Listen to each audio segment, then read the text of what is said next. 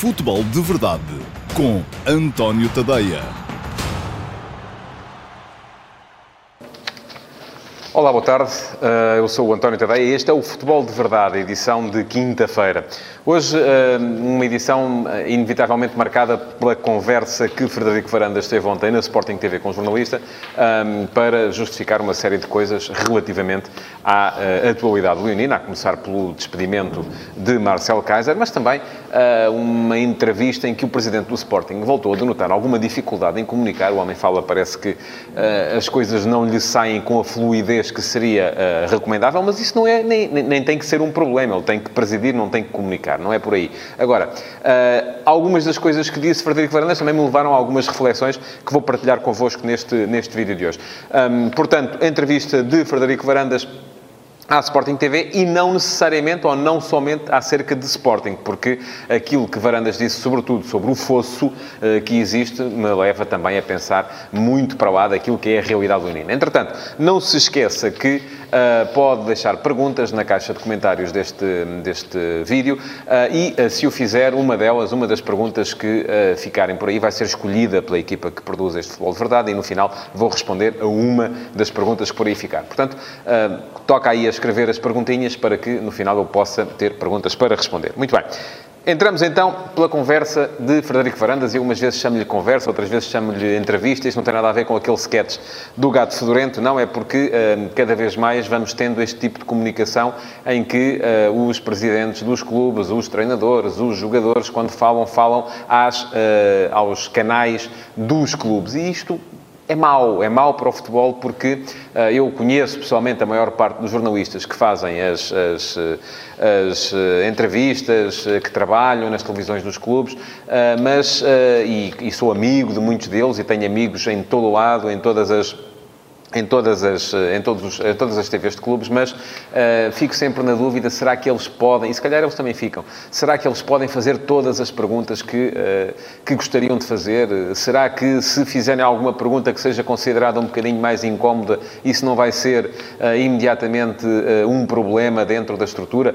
porque ali é, há sempre essa questão, porque quem é entrevistado também é ao mesmo tempo quem manda no entrevistador. E isso faz um bocadinho confusão, enfim, não estamos propriamente num regime uh, totalitário, mas quando vemos que a comunicação dos clubes é feita sempre através dos canais, e muitos de vocês, vou também dizer-vos, a culpa também é muito vossa, porque muitos de vocês agora, e até alguns se calhar já estão aí a escrever comentários a dizer, não, não, eu só acredito naquilo que vejo na televisão do meu clube. Pois bem, fazem mal. Fazem mal porque há por aí muita gente que trabalha e que trabalha com seriedade, com honestidade e que um, ehm, também gostaria de ter acesso uh, aos protagonistas. E eu começo uh, por aqui, pelo meu site, site, pelo eh, sempre que queremos ter acesso aos protagonistas, sobretudo nos clubes de topo, é um problema, porque não chega cá ninguém. Eles estão sempre guardados para os clubes e para as televisões ehm, dos clubes e para os jornais dos clubes e para uh, aquilo que são esse tipo de, de, situações. Mas muito bem, vamos diretamente então à, à, entrevista de Frederico Varandas e, sobretudo, àquela afirmação do presidente do Sporting em que ele reconhece a existência de um fosso entre Sporting e depois Benfica e Clube do Porto. Um, para dizer que não foi ele, nem a equipa uh, a que ele preside, que criou esse fosso. E isso, a mim, parece-me, uh, de facto, uma, uma realidade incontestável. O fosso não é de agora, o fosso já tem... O Sporting foi campeão pela última vez em 2002, ora, se estamos em 2019, já lá vão 17 anos, e o Sporting está prestes a igualar, se não for campeão este ano, iguala o maior jejum da sua história em termos de títulos nacionais. Um, nesse período conseguiu fazer algumas vezes segundo lugar, uh, não foi além disso, ganhou algumas competições a eliminar, a Taça de Portugal, a Taça da Liga, uh, e isso tem servido, de certa forma, para atenuar aquilo que é uh, a amargura dos adeptos sportinguistas, mas não esconde a realidade, e a realidade é que este fosso, de facto, existe. Agora, assumir, como Frederico Varandas assumiu este fosso perante os sportinguistas, cheira um bocadinho a justificação para aquilo que não foi capaz de fazer neste seu primeiro ano de mandato porque, e além de que assumir, uh, parece-me ser também um caminho perigoso. E perigoso porquê? Porque isto faz-me sempre lembrar um, quando, uh, e eu julgo que foi José Eduardo Betancourt, no passado recente do Sporting, uh, chegou a dizer que o orçamento do futebol do Sporting era demasiado grande para estar a lutar pelo terceiro lugar lugar, não valia a pena gastar tanto para ser terceiro, mas ao mesmo tempo era demasiado pequeno para ir lutar pelo primeiro lugar. E toda esta conversa que tem sido recorrente no Sporting desde que entrou esta direção, independentemente de ter encontrado uma realidade absolutamente fantasmagórica em que não sabiam como é que haviam de, ou para onde é que se haviam de virar, porque conforme também disse Varandas, quem paga as contas é sempre o mesmo, mas ia dizer que toda esta conversa de ser preciso cortar, de ir cortar aqui, de ir cortar ali, de despachar base de osso porque ele ganhava muito dinheiro, de... Um, ser preciso reenquadrar o plantel, tudo isto me faz recuar a esse período, ao período em que uh, o fosso começou de facto a ser cavado, uh, porque essa ideia, segundo a qual o orçamento do Sporting é demasiado elevado para ser terceiro, mas ao mesmo tempo é demasiado curto para ser primeiro e que o caminho teria de ser reduzir para uh, então ficar ali a lutar pelo terceiro lugar uh, e, e, sem gastar tanto, é de facto demasiado perigoso para aquilo que é o futuro.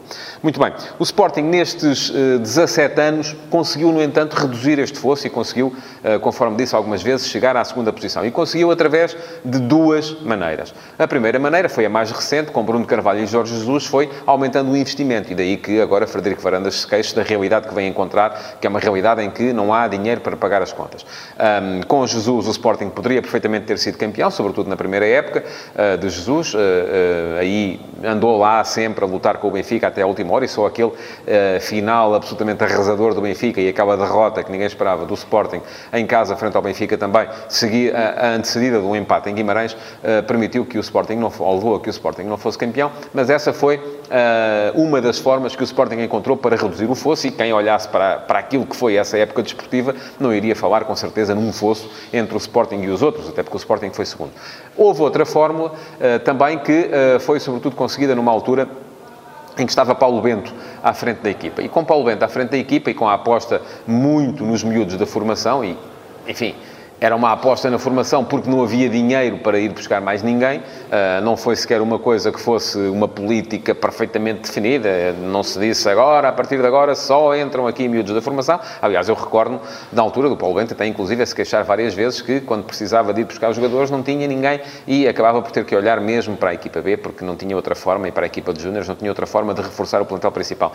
Um, mas nessa altura, o Sporting, que foi também segundo classificado por algumas vezes, atrás do Foco do Porto, é preciso perceber também que aquilo que o Sporting fez, fez sobretudo porque o Benfica estava numa fase de autodestruição total e absoluta.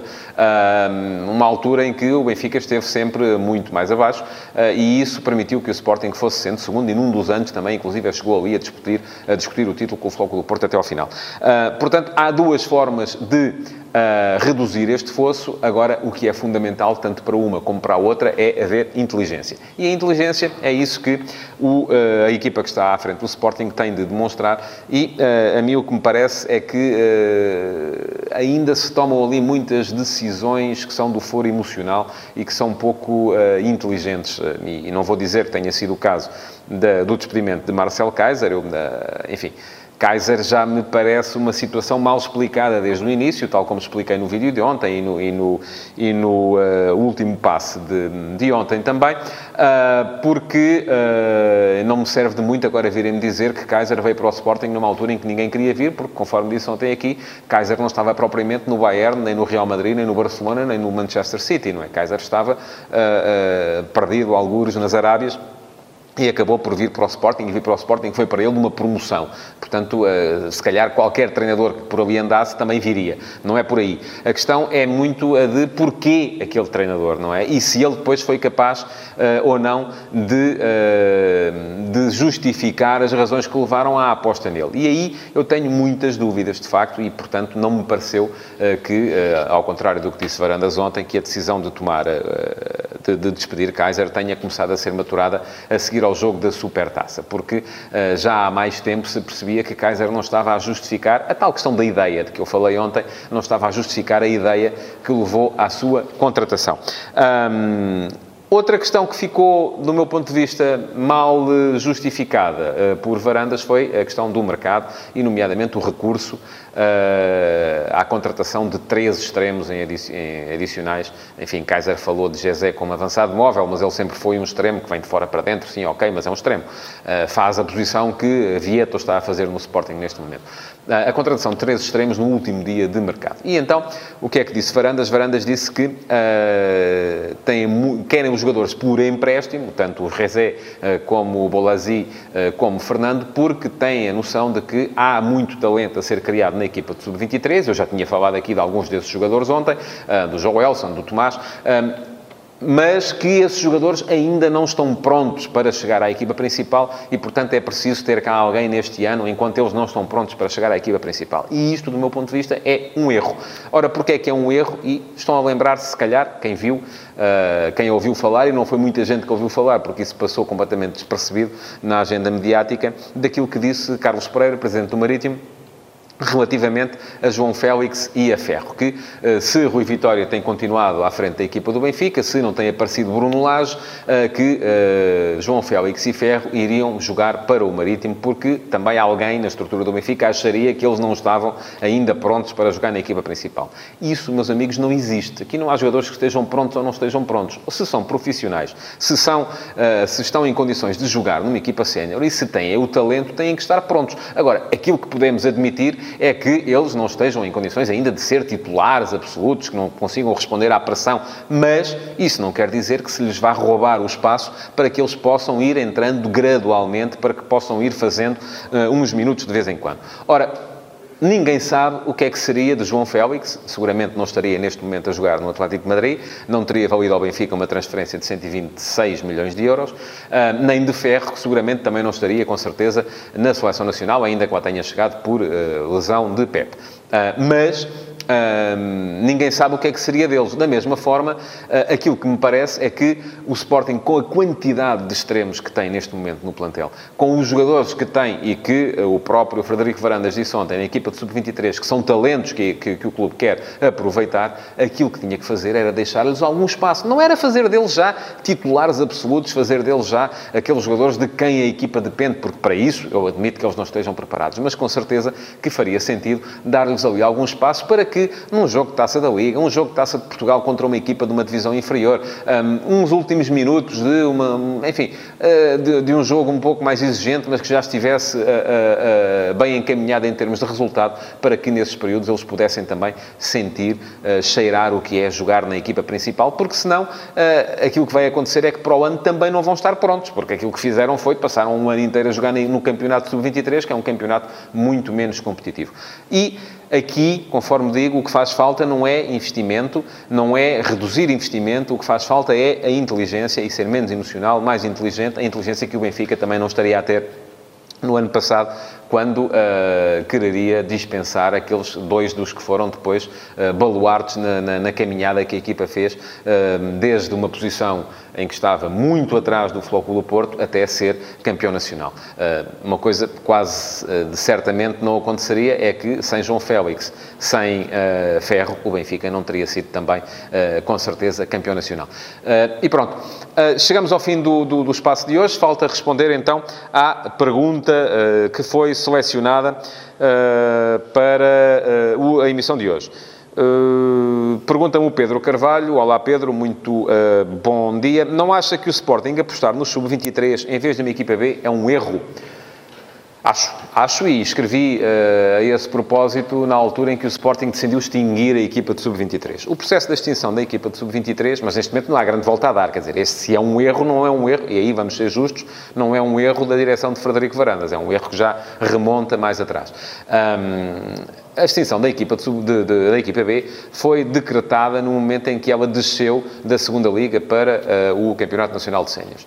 Um, foi também decretada, um, tanto quanto percebi, uh, por não haver vontade de continuar a gastar dinheiro com uma equipa que uh, na qual com certeza que não entrava na, na lógica e na, na, política desportiva do clube, porque não estariam a contar ir ali buscar muita gente, a ideia do Sporting era outra, era ir contratar jogadores, não era puxar jogadores da formação, tinha um treinador que também não ia muito uh, à bola com essa história da formação, dos miúdos, um, e por isso mesmo a política que foi definida foi essa, não sei se foi pelo presidente, se foi pelo, pela direção, se foi pelo treinador da altura, enfim, uh, a verdade é que o desinvestimento que foi feito primeiro na equipa B, uh, que levou à sua despromoção, e depois da despromoção, a desistência, e eu recordo que o Vitória Sport Clube, equipa B, também já andou na segunda, na segunda Divisão B, ou no Campeonato Nacional de Séniores, enfim, uh, a coisa vai mudando de nomes todos os anos.